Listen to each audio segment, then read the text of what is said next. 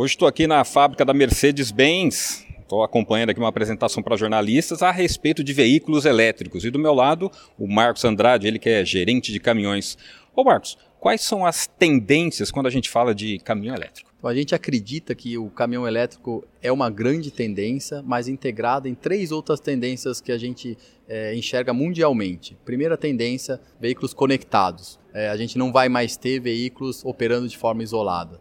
A segunda tendência é veículos autônomos, então cada vez mais sensores, elementos que auxiliem o motorista na condução do veículo, com o objetivo de aumentar a segurança e aumentar é, a eficiência energética, ou seja, menor consumo de combustível desses caminhões.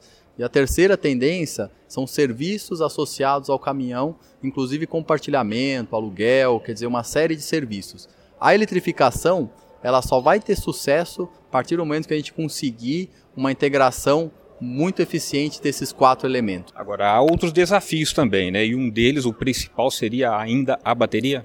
Isso, a bateria associada ao peso da bateria, né? Ela é um dos grandes elementos que a gente tem que superar para ter um caminhão eficiente. Mas só para a gente ter uma ideia, um caminhão e-Actros, ele tem uma versão de 17 toneladas, uma versão de 23 toneladas, ou seja, esse caminhão para rodar 200 km, ele precisa de 240 kWh. É, para vocês terem uma ideia, no Brasil uma residência ao longo de um mês todo, ela consome em média 160 kWh. Ou seja, para um caminhão operar ao longo de um mês todo, consumindo mais ou menos com uma autonomia de 200 km por dia, ele vai consumir o equivalente a 40 residências. Então, realmente tem muita energia associada é, e bateria tem se desenvolvido de uma forma, eu diria, mais lenta do que a gente esperava. Existe aplicação específica, né? Quais são? O, o grande foco da, da eletrificação nesse momento é aplicação urbana e especialmente veículos que operam em centros que têm um adensamento populacional muito grande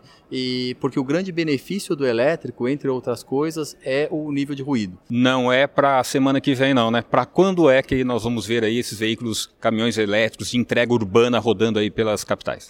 Então a gente enxerga na Europa, nos Estados Unidos, no Japão, a gente enxerga que a partir de 2021 essa tendência começa a crescer, então você vai ter mais e mais veículos, a gente já vai passar a oferecer nessas regiões. É, aqui no Brasil vai depender muito é, das iniciativas, da, dos investimentos em infraestrutura e a partir disso a gente vai poder começar a oferecer. Mas eu acredito que seja ainda um desenvolvimento lento em função de um investimento muito forte que tem que ser feito em cima da infraestrutura. Perfeito, muito obrigado. Falamos aqui então com o Marcos Andrade, gerente de caminhões da Mercedes-Benz, a respeito das tendências dos motores elétricos. E se você quer saber mais sobre o mundo do transporte, acesse o site do Pé na Estrada. De São Bernardo do Campo, Jaime Alves.